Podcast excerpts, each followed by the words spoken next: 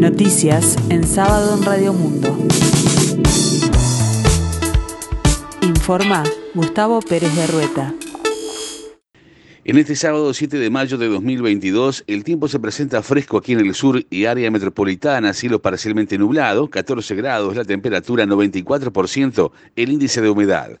El Ministerio de Trabajo y Seguridad Social pidió al sindicato portuario que no recrudezca las medidas y que espere hasta que sea entregada la propuesta final, en tanto acordaron un plazo hasta el martes de noche.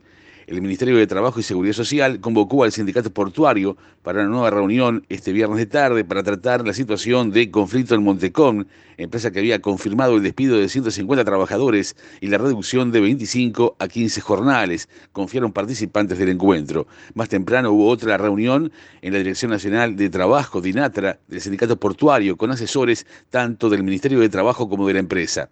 El presidente del sindicato portuario, Alejandro Díaz, dijo a subrayado que en la reunión se conversaron sobre aspectos de condiciones de trabajo, no es la reunión que el sindicato estaba esperando, afirmó.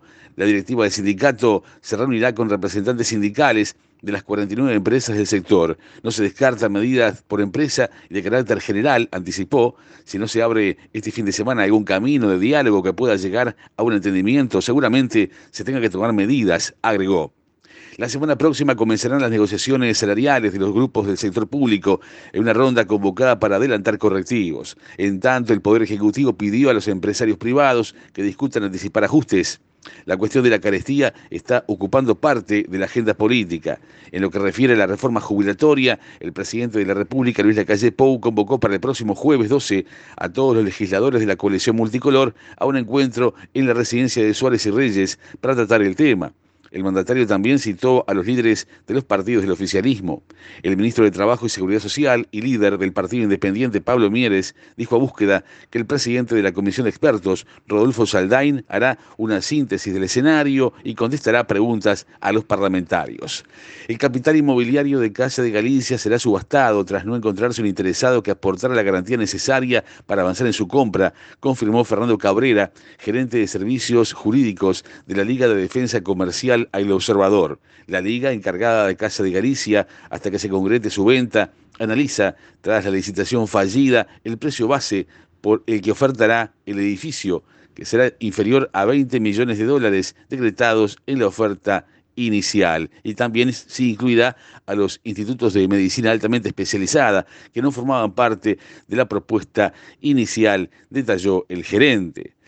Se pone en marcha el plan de promoción de la agricultura familiar y con la presentación del Plan Nacional de Agroecología se incentiva una nueva forma de producción y comercialización de alimentos. En diciembre de 2018 el Parlamento promulgó la ley que declaró de interés general la agroecología, al tiempo que creó una comisión honoraria con representación del Estado, la academia y la sociedad civil, que debía trabajar en pos de un Plan Nacional de Agroecología. Dicho plan, que ya fue presentado, contiene las acciones que deberían llevarse adelante para el desarrollo de sistemas de producción, distribución y consumo de productos de base agroecológica con el objetivo de fortalecer la soberanía y la seguridad alimentaria, cuidar el ambiente y mejorar la calidad de vida de la población. Natalia Baiza, integrante de la Red de Agroecología del Uruguay y de la Comisión Honoraria, explicó a Informativo Uruguay Radios Públicas que la promoción y el estímulo de sistemas de producción agrícola urbana es fundamental para consolidar una nueva cultura productiva y alimentaria.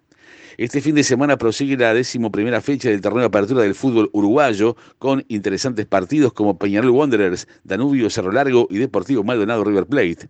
En esta jornada jugarán Albion Defensor Sporting a las 13 horas, Liverpool Plaza Colonia a las 15.30 y Deportivo Maldonado River Plate a las 18. El domingo se medirán Rentistas Boston River a las 13, Danubio Cerro Largo a las 15.30 horas y Peñarol Wanderers a las 19 horas. El lunes se va a cerrar la fecha con el partido nacional Fénix.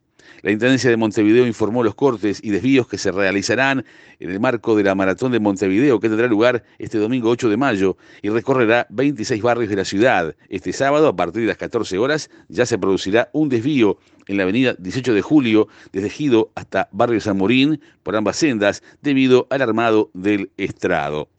La evacuación de civiles en la ciudad ucraniana de Mariupol continúa este sábado, pese a las denuncias de disparos durante la tregua humanitaria, aunque todavía hay familias y militares refugiados en la acería de Azovstal, último foco de resistencia que evita el control total de Rusia de este estratégico puerto. Se calcula que unos 200 civiles, junto con combatientes de la resistencia ucraniana, permanecen todavía atrapados en refugios subterráneos en el enorme complejo industrial donde la comida y el agua se están agotando y los cuidados médicos son mínimos.